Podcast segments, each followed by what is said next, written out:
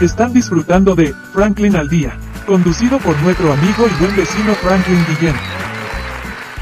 Mis queridos lidernautas, pues por supuesto, esta parte también me toca, porque no solamente es con el Rolando Men, también aquí su amigo de siempre, el señor Severiano, pues, pues Fran, el lidernauta mayor, Frank en al día, aquí en Radio, me ha dado este espacio tan espectacular, y por supuesto, gracias a la gente de www.ticompra.com, donde encuentras lo que necesites y punto porque son Smart Shop and Gallery, otra empresa de Taikon Group. Pero bueno, siguiendo con la pregunta que me acaba de dejar, me hicieron ese paso escabroso, que me deben una nada más porque me comí los pastelitos de Brian.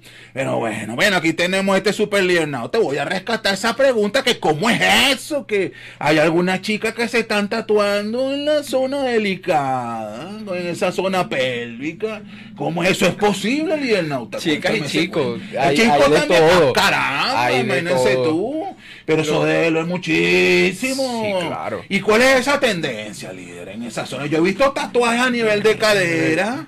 Hay unas chicas que se ven muy lindas en traje de baño y se hacen una, un arco bien simpático ¿no? donde la espalda pierde su hermoso nombre y pasa a ser otra cosa. Ajá, ahora, ¿cómo es eso que en la zona pélvica? De allí, hay, hay, lo que pasa es que de este lado en Latinoamérica todavía no hay tanto esa cultura, pero el lado europeo sí hay mucha más esa cultura y de, de modificaciones genitales y va mucho, mucho a la zona genital. Este, hay anestésicos en crema, hay maneras, hay formas de uno proteger todo, todo, todo el, el ámbito, porque obviamente es una zona aún más, más delicada. Este, pero sí hay de todo. Y es la persona que uno menos se lo espera. Caramba, la persona que uno menos cree. Pero bueno, pero bueno, pero estamos hablando entonces de que de señoras, de muchachitos, Estamos hablando de, de señores. Un muchacho de, de 25, 26 años que te escribe por Instagram que quiere un sol en donde no pega el sol, por ejemplo. Ah, caramba, pero bueno. Ese tipo de cosas me ha tocado, me ha tocado Pero yo estoy vivirlo. asom- atónito, pues, estoy Sí, atónito. sí. Definitivamente, bueno, ¿qué vamos a hacer? Se lo hizo y le digo yo, su amigo Severiano, mire que se me cae el pelo y todo, pero bueno, ¿qué le vamos a hacer? Bueno, lidernauta, este, este, ya ustedes saben si se quieren hacer un sol donde no sale el sol, déjense guiar por los expertos, por algo que son expertos. Amigo Javier, mire, cuénteme algo, pues mucho más allá de este tipo de de, tatuajes que tienen que ver con algo de eso de esoterismo. ¿Hay alguna relación entre los dibujos y las pinturas? Yo puedo entender que se están pintando, por ejemplo, a personajes de Spider-Man, personajes de cómics, personajes de historietas cómicas, pues por supuesto, porque llevamos una influencia infantil que nos marca la trayectoria. Y de ahí vienen las grandes ideas para los grandes productos. Por ejemplo, Dick Tracy tenía un reloj que era un teléfono. Hoy por hoy existen los smartwatch que tal cual es un teléfono en el reloj. Totalmente. Entonces fíjate cómo un cómic se ha convertido en una realidad. Sí, sí. Dicho de otra manera, la psicología actual muchas veces personajes de historietas reflejan en nosotros actitudes y manera de ser. Correcto. Sí, correcto. ahora, ¿de quién me estoy copiando yo? Se lo digo yo a su amigo Severiano. No lo sé, pero capaz que es un personaje muy rudo, porque como todo.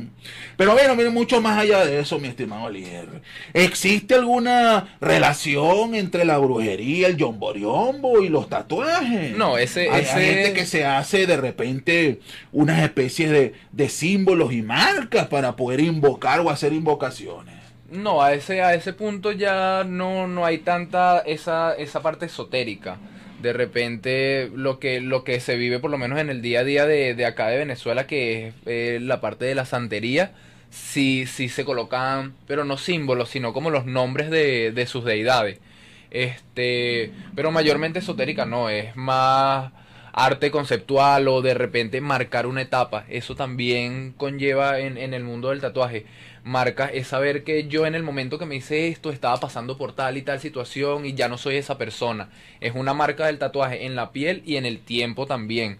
Saber que en esa época o ver una foto anterior, ah, miren, en esa época yo no tenía este brazo tatuado, cómo pensaba en ese momento, te, te da puntos de comparación también cada tatuaje, te da un punto de comparación en la línea tiempo que te ayuda también a, a recordar cómo era en ese momento, qué tanto has evolucionado, más allá del diseño también a nivel... Bueno, yo como tatuador también lo veo así, me gustaría que los lienzos, así se le dice a lo... A lo a las personas que, que nos colaboran con el, con el arte, para poder nosotros expresar el arte en algún lado. El lienzo de la piel también. Buscar que, que poco a poco las personas también entiendan que, que va más allá de voy, me hago el dibujo y ah, bueno, me gustó y lo pagué y ya. Es más que, que cómo te sentías en ese momento, cómo te sentías después de tatuarte. Hay un estudio que habla sobre la, la seguridad que, que dan los tatuajes. Este y la y lo que lo que lo potencia o sea, lo que potencia la seguridad de hacerse el tatuaje a nivel de, de interrelación en las personas. Pero mira, pero mucho más allá de eso, fíjate que te quedan las cosas esotéricas. Por ejemplo, hay algunos que dicen que no se pueden cortar el pelo cuando la luna está llena, o al revés. Pero con el tatuaje funciona igual. Si hay luna creciente, cuarto menguante, no te puedes tatuar. Lo que pasa es que por mi parte, por mi parte yo, Javier Piñate como tatuador, no, no creo en muchas de, de esas... Ah, em, no sé cómo... Tú no crees en Parito, Peña. Exacto. No, Entonces, es. por esa, por esa parte... Claro, eres como yo, pues. por esa literal, parte también no le... Hay personas que sí, que sí lo, lo creen y no se, y no, y no se lo hacen más que todo es por confianza entre ellos, por, por sentir que, que no lo están haciendo mal. Pero por, por la parte del tatuador no, no hay no hay luna menguante, no hay nada más allá que el tatuador se sienta bien y pueda, pueda hacer un trabajo a- acorde.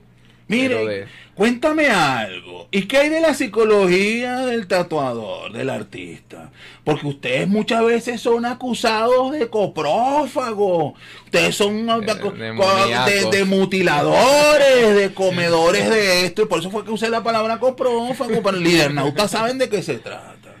Entonces, estos artistas son, bueno, desviadores de la raza humana. Entonces, ustedes son vistos en algunos casos y por algunos Sí, representantes como sí. seres malíficos. Sí, desde el, de desde el personas prisma... terribles. Desde el prisma de, de- del cual lo mires, pero dependiendo de... Es como, como le comenté ahorita, es simplemente es cambiar el lienzo.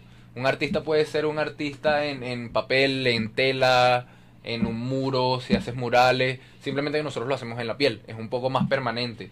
Pero es lo mismo, es estar en la sesión, es concentrarte en lo que estás haciendo, fluir con la persona, que la persona también se sienta cómoda, que sea menos, pero al fin y al cabo tú estás buscando hacer arte. Estás buscando hacer el mejor trabajo posible que puedas hacer, valga la redundancia, sin lastimar tanto a la persona. Porque claro, influye el tema de que si pasas ocho horas en una sesión, ya la piel se fatiga y es diferente que hacer un mural dos días completos. Pero esa, esa relación con el, con el cliente y lo que uno lo ve es arte, uno se cierra. Por lo menos en mi caso, cuando estoy tatuando, me gusta tatuar hasta con la luz. O sea, con la luz apagada, pero con el foco de, de tatuaje directo en la pieza para poder ver. Pero así hago que mi sea, rango de visión se cierre. A, a ver si entiendo. Acabas de decir que tú tatúas con la luz apagada.